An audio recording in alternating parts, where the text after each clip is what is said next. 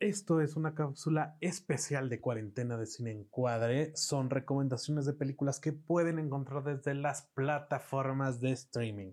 Para estos días grises en donde ha dejado de existir, al menos hasta el momento, el cine. Esperemos que regrese pronto y podamos salir de este cagadero.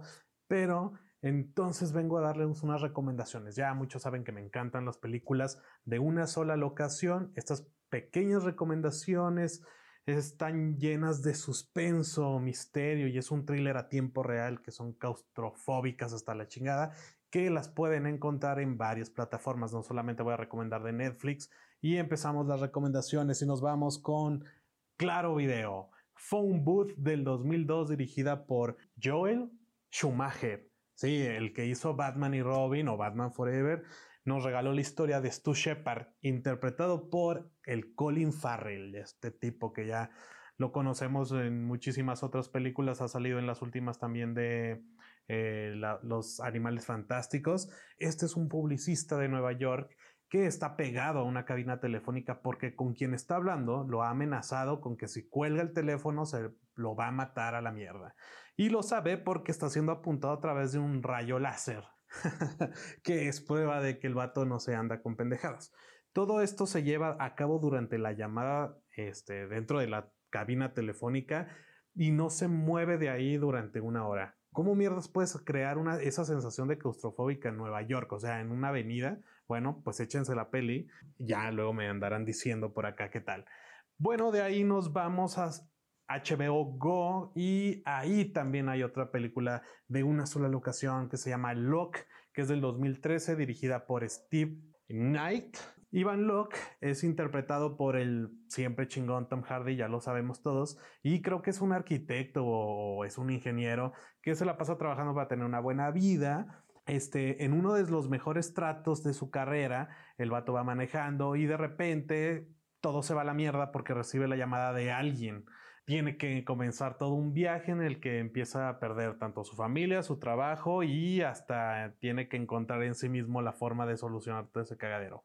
Pues Tom Hardy nos lleva en un viaje nocturno justamente para presenciar cómo su vida se va para abajo y está llena de diálogo. Y neta, mucha gente me ha dicho de esta película, oye, es que eh, se la pasan platicando. Sí, pero hay que saber que los diálogos y las cabezas de parlantes pueden ser interesantes siempre y cuando los diálogos valgan la pena. Y en esta película, más la interpretación que tiene Tom Hardy es genial. Y los giros también de la misma historia son buenísimos.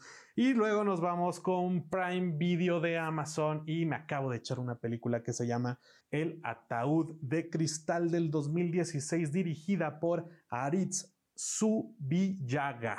Vamos a la madre. Estuvo en la selección oficial de Sitges de ese año. Muchos saben que Sitges es mi festival favorito. Se me antojaba como compartir algo de eso. Y aparte de que justamente el hoyo, que también estuvo en Sitges, ahorita está como muy en boga. Bueno, la historia del ataúd de cristal nos cuenta la historia de una actriz que toma una limo para llegar a una ceremonia en donde le darán un premio por su carrera. Pero el pedo está en que en el camino es secuestrada por quien lleva la limusina y empieza un viaje de tortura que la hará reflexionar sobre todas las pendejadas que ha cometido en su vida. Este, justamente esta la acabo de ver y está súper intensa. Todo transcurre dentro de la limusina y el suspenso y el terror van incrementando cada vez más. Esto es choqueante y claustrofóbico porque nunca salen de, de esas cuatro paredes de la limusina y es súper intenso. Y aparte tiene como esa estética de luces de neón y fosforescentes que me gustan bastante y eso es muy personal. Además, el maquillaje está chulísimo y la actuación de Paola Bontempi está también chulísimo, coño, ¿sabes? Es que es de España, tío. Bueno, y para terminar, vámonos con la plataforma más popular del mundo, Netflix. Y bueno, hace tiempo, hace unos añitos, salió Gerald's Game, 2017, dirigida por una de las voces más cabronas del cine de terror y que es súper fan de las adaptaciones de Stephen King, que se llama Mike Flanagan. Eh, este güey también hizo la serie de Netflix La Maldición de Hill House. es una serie que está ahí en, Netflix, ya mucha gente la vio. Y si tienen más ganas como de ver eso, pues échensela. Y también échense Gerald's Game, porque la cosa va por la historia de Jesse y que su esposo se van a pasar un fin de semana relajado a su cabaña Fifi cuando a la verga se muere el esposo de un infarto y ella se queda ahí esposada a la cama. ¿Qué pedo? Pinche Viagra, aguanten con eso, raza. Neta, cuídense mucho. Carla Yugino, que es, es un regalo para el mundo, esa actriz, es justamente lo que nos regala una interpretación pasadísima de lanza y literal está ahí en la cama esposada. ¿Qué pedo? Ya el esposo la dejó con las ganas. y tiene una de las escenas más cabronas que he visto desde 127 horas de Danny Boyle y neta eh, se las recomiendo un chingo. Y con eso me voy amigos, espero verlos pronto nuevamente en mi perfil de Facebook, Pablo y Bonilla, o no, creo que ya es Pablo Bonilla. Andaré compartiendo otras cositas de cine y otras más ahí para que me sigan. Y también síganos en nuestra página oficial de Nebula es en Facebook e Instagram como nebula.cine.